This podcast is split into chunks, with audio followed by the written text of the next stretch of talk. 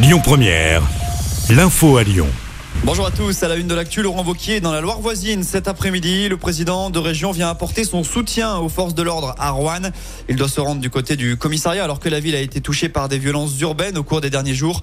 Une visite du centre de supervision urbaine est aussi au programme. Au même moment, le président Emmanuel Macron rencontre plus de 200 maires aujourd'hui, toujours suite aux émeutes des nuits dernières. Et Grégory Doucet est du voyage à l'Elysée comme huit autres maires du Rhône. Concernant la soirée d'hier, elle a globalement été plus calme en France et chez nous sur l'agglomération lyonnaise. En tout, 72 personnes ont été interpellées au niveau national alors que la justice accélère pour apporter des réponses rapides aux récentes émeutes. Les comparutions immédiates ont débuté hier à Lyon. Un jeune homme de 19 ans originaire de Mézieux a écopé de 4 mois de prison ferme pour avoir tiré au mortier d'artifice sur des policiers.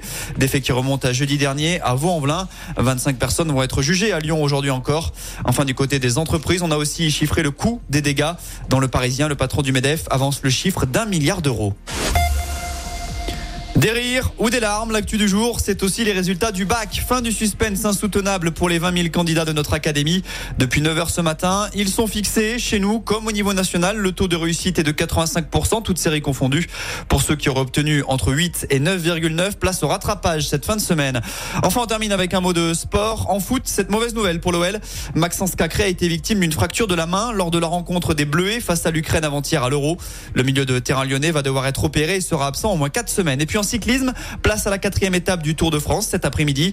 Les coureurs devront batailler entre Dax et Nogaro, 182 km au programme. Adam Yates a conservé son maillot jaune hier soir à Bayonne. Écoutez votre radio Lyon Première en direct sur l'application Lyon Première, lyonpremière.fr et bien sûr à Lyon sur 90.2 FM et en DAB+. Lyon Première